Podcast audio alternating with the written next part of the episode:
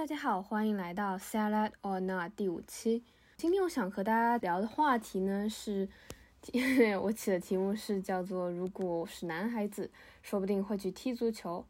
嗯，这起因是因为有一天晚上我在静安工体跑步的时候呢，看到体育场里有一堆男生在足球场上挥洒热汗，就感觉非常的有活力啊。然后即使休息的时候在旁边站着，有一点像点评，嗯，队友的一些就是动作什么的，以及加油鼓劲，都让我觉得非常有融入感，整体给我一种嗯引号的那种热气腾腾。的感觉就非常有人气儿，加上体育场上的灯光呢，也自带那种舞台感的氛围。我在旁边跑步，就会有种不经意的想要转头看他们的感觉。这里倒不是说每个人的球技能有多好，或者是说球友之间就一定不会有争吵，而是想更多的描述这个场景，或者是说运动本身。通过那一次的小小的观察呢。我突然就想起来了，其实过去我和足球还有一段小小的故事。嗯，比如说在小学的时候，我其实就和男生们玩过一场足球吧，然后也就是一起奔跑啊，一起就是随便踢踢球这样子。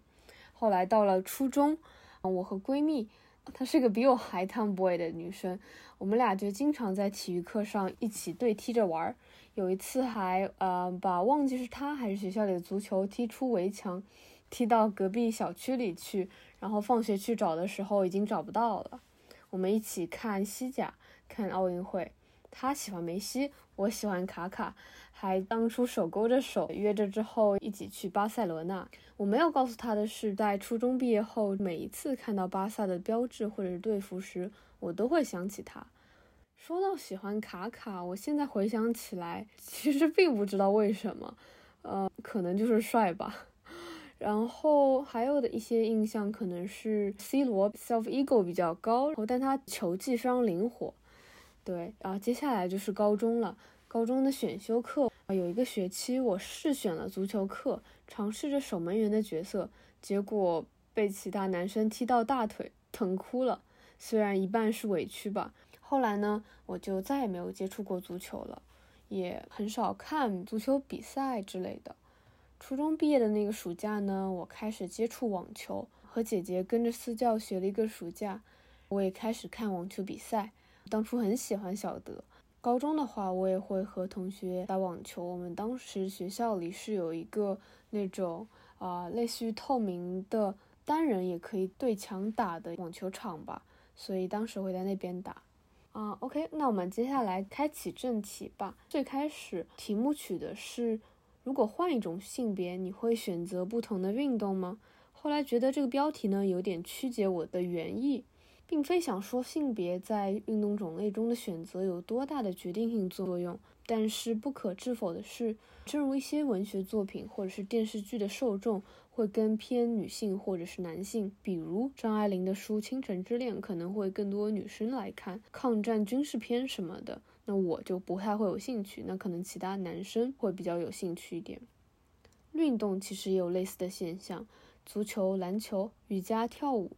说到这些时候，甚至觉得从自己口中描述出这些现象，这还是蛮 gender stereotype 的性别的固有印象，就类似于说，诶，给男宝宝买蓝色的衣服，给女宝宝买粉色的衣服的感觉。其实了解我的人都知道，我是一个还比较 liberal 的一个人，支持性别平等平权的，很讨厌听到这种男生就该怎么怎么样，女生就不该怎么怎么样这样子的说辞。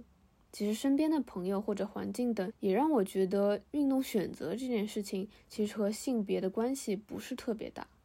我会觉得女生打拳击很帅，练瑜伽的男生有一种阴柔的力量美，有着自己的喜好和坚持。虽然偶尔长辈或者是男生觉得女生打拳不太好，或者是太阳刚了，即使当时的我只是抱着几节课玩玩。以及回忆起当初青春期的时候，班里的男生好像会更喜欢文文静静的女生，仿佛运动的女生就会太引号的猛，或者是不够可爱了。有些人会吐槽说国男比较喜欢白又瘦的女生，我觉得，嗯，看比例吧，的确有蛮多比例的人会比较喜欢这类型特征的女生，但可能如果一个人真的喜欢你，他也会试图去接受你的一切。然后第二点呢，我想说，我们选择 A 运动而非 B 运动，其实也是有迹可循的。接下来呢，我会想要从三个角度讲一讲为什么我们选择某项运动吧。嗯，那第一点呢，我想说，呃，社会性。其实就我个人的观察，男孩好像会更加被鼓励去运动。家长们在青春期或者是更小的时候，相对而言更加鼓励男孩子，比如说出去打球啊、踢球什么的。那女生好像家长会更多的鼓励画画、跳舞、乐器会稍微更多一点。然后高中的体育课，我会观察到，嗯，更多的是女生在室内体育馆里做作业。也许这和国内的应试教育的关注点，还有当初女生。嗯，可能心智会比较早熟一点，或者是说更加在意成绩的表现吧。那可能会啊，想要利用体育课上的时间去把功课上抓抓紧，这样。或者是说呢，我也观察到会有更多的女生三两好友，然后一起坐在角落里啊，或者是散散步聊天这样子。嗯，对，因为当时高中我们的一节课的前一段时间是强制性的，可能有些时候后半部分就是自由活动了，所以才会导致后面的部分是自己可以选择的。然后另一个观察就是，我觉得好像部分男生对于运动的心态会更加纯粹一点，他们会觉得哦，我就是喜欢打篮球，我就是喜欢滑滑板。就比如上次我看到一个骑行品牌创始人吧，就说他比较讨厌把运动和健康相联系，因为他觉得运动就是玩儿。呃，我并非觉得这是一个完全完全所谓正确的观点，但是嗯，因为很多时候还是会有一些些相关联，但是我觉得他的想法其实也非常有代表性。运动是 for 运动 itself，它是它自己的本身，它是一个 end，不是一个 means，它不是你做它是为了其他的事情，它就是它本身，所以你玩它就是应该很专注的去啊做这项运动。而有的时候呢，我观察到其实女生会更多的也是部分了，啊部分女生也是更会更多的为了身材的考量，而非 focus on 运动本身。呃，比较典型的话就会是，比如说一些女生她们特别喜欢做帕梅拉或者是之类的运动吧。你说她是 enjoy 做帕梅拉这个动作本身吗？或者是说怎么样？可能不会像一个女生，如果她非常喜欢，怎么说呢？呃，crossfit，或者是说她喜欢跳呃。钢管舞之类的可能会有更多的一种精进的状态吧，他不断的训练，不断的在这个方面，嗯，有所进步，好像会有一点点差别。那在社会性的第二点呢，我想说的是，其实友谊的模式吧，或者是说通过运动建立连结这件事情，在男生和女生间也是有一点不同的。我之前看到，呃，台湾中央研究院社会所一篇文章呢，他写到，呃，从社会心理学的自我建构来看，其实男生和女生在关系中所追求的社会归属的满足是不太一样的。他说呢，女生会更重视关系，在乎人与人之间紧密的连结，而男生则更注重集体或者是群体。就比如，女生可能会被群体中某个个别表征的个体呢所吸引。而男生可能将群体视为是整体，而被群体扩散的表征所吸引。而男生在建立自我时，更倾向于自主与独立，而女生则倾向于相互依赖。就比如说呢，男生信任他人建立的友谊关系，主要是根据对方是否和自己参加某一团体，具有集体分享的会员身份。这样的特性呢，很容易使男生的私人领域的朋友圈与公共领域重叠。对于这段话理解呢，我可能会觉得，那是不是就好像是一个青少年，他可能有好几个朋友，那其中一个呢，就是他的同桌，他们一起学习，可能他们住的比较近，经常一起玩之类的。那另一个呢，可能是他的社团，或者是学习班，或者是他校园篮球社的一起玩篮球的伙伴。那么一个可能是他之前私人领域的朋友圈，就是班级或者是说他的小区 neighborhood 的朋友圈。那所谓公共领域可能是校园里校队的其他朋友。所以这个可能就是说，嗯，男生的私人领域朋友圈和公共领域相重叠。那这个公共领域呢，就包括了一个他通过运动所参与到团体认识的一个朋友。所以呢，我的猜测可能是说，那他校队中认识的朋友，他们可能之后除了会一起打篮球之外，也许会一起建立友谊吧，就超越了仅仅是朋友的一个状态。当然，这个分析呢，其实我觉得就像很多分析一样，你可能只能局限在当下的这个讨论的情境下吧。就其实我觉得现在，如果是脱离了学生时代的话，可能交友，无论是男生还是女生，通过比如说兴趣爱好认识的朋友，嗯，就是如果并非特别投缘的话，可能还是保留在你们仅仅是进行一些。跟这个你们当初认识的场合类似的事情吧，比如说你是在摄影啊活动上认识的，你在运动活动上认识的，你在不同的活动上认识的，你可能就像我之前会听好几个朋友说，他们的朋友他是会给他进行一些分类，或者是分类说的有点不是很好听了，就是做不同的事和不同朋友一起，其实我也非常能够理解。所以刚刚说的那个分析说，啊，私人领域和公共领域的重叠可能，也许就是在学生时代会比较明显一点。对，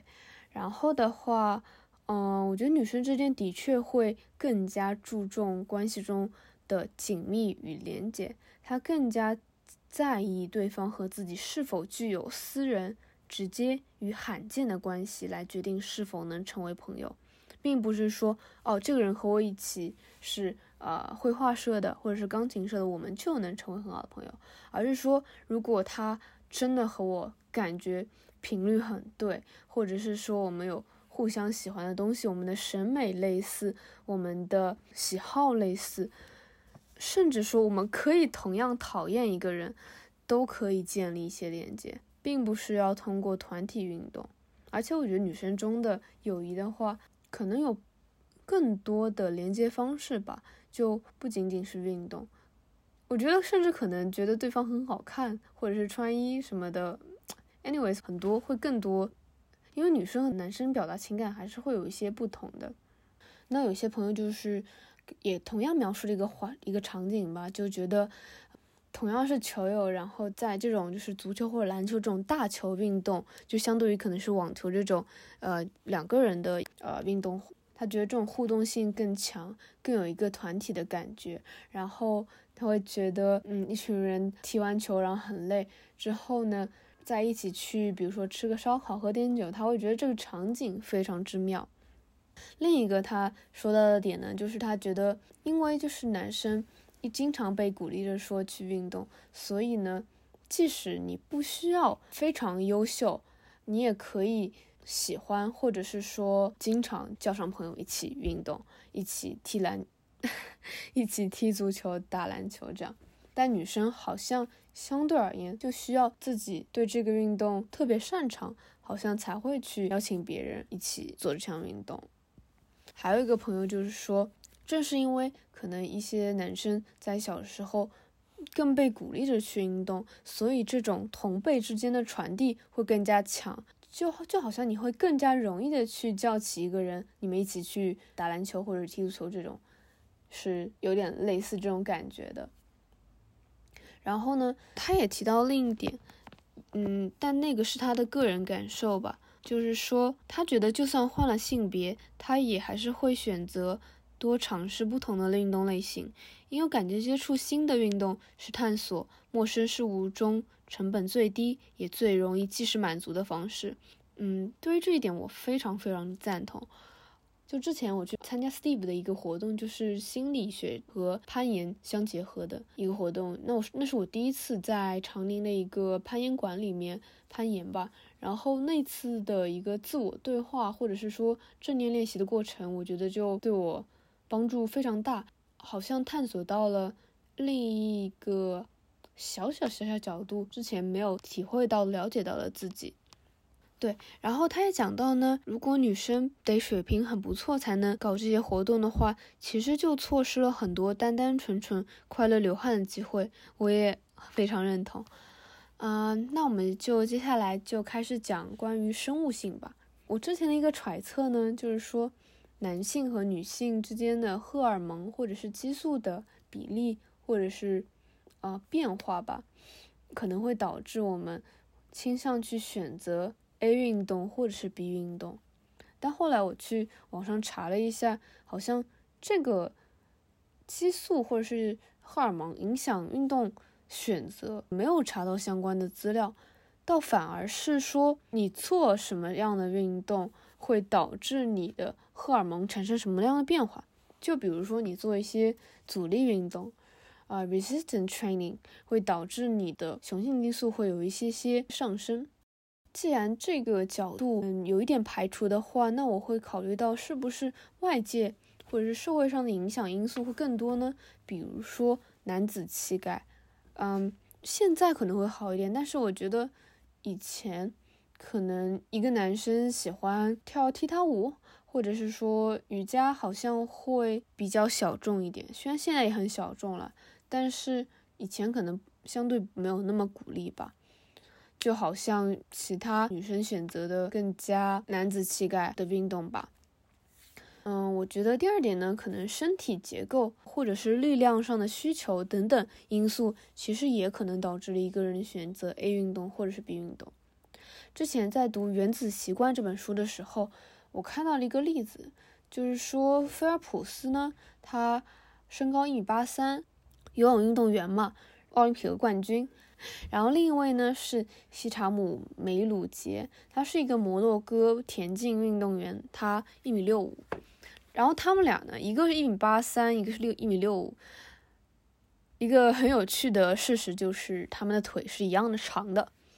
哇！然后这其实就非常非常影响了他们，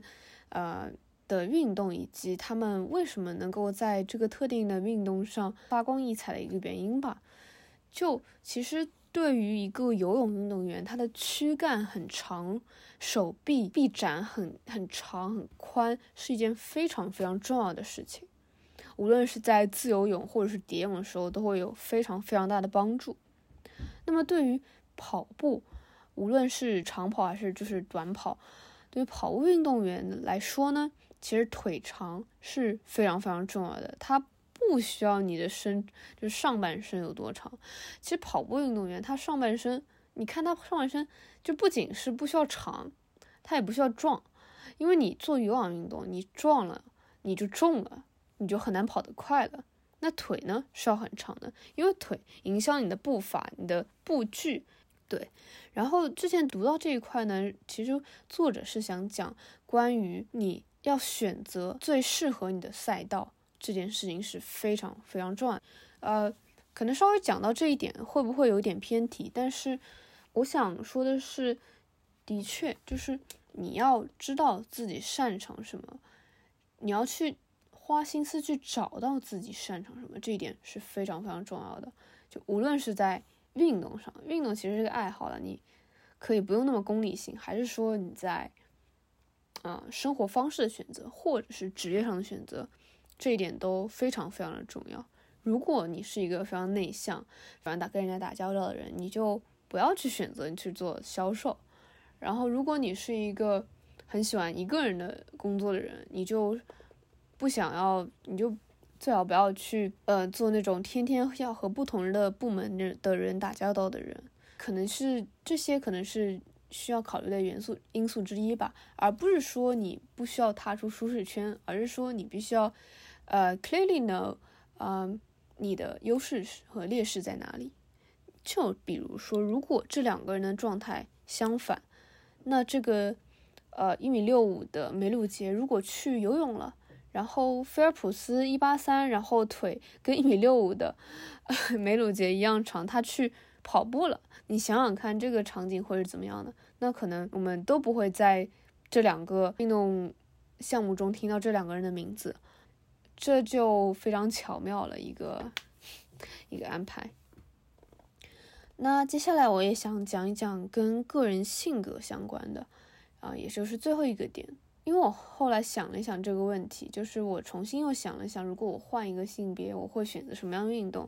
除了一些我觉得，比如说足球这种，当下作为女生，我可能觉得很难找到特别多的同伴，就不是不可能，而是说你做这个运动的阻力会比做其他运动稍微要多一点点。就比如说我去参与到足球或者篮球这项运动的阻力会比我。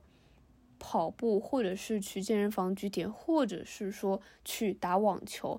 等运动，可能会阻力大一点点。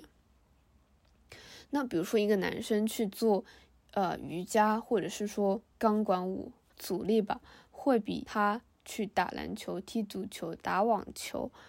健身的难度要大那么一点。这是我想表达的。我后来想了想呢，其实大多数。也就是这些阻力上的不同，而不是说你真的不能去做这件事情。那就个人性格上而言的话，如果我变成了男生，那我选择运动很大部分其实还是基于我自己的性格和喜好。那外部的这种阻力上的因素可能是一部分，那另一部分就比如说我是一个更加内向还是更加外向的人，嗯，要看我是喜欢团体运动还是说双人运动。还是说喜欢独自运动，这跟我的性别其实没有太大关系，跟我的个性性格有着更多的联系。就比如说我是个男生，那我可能还是会选择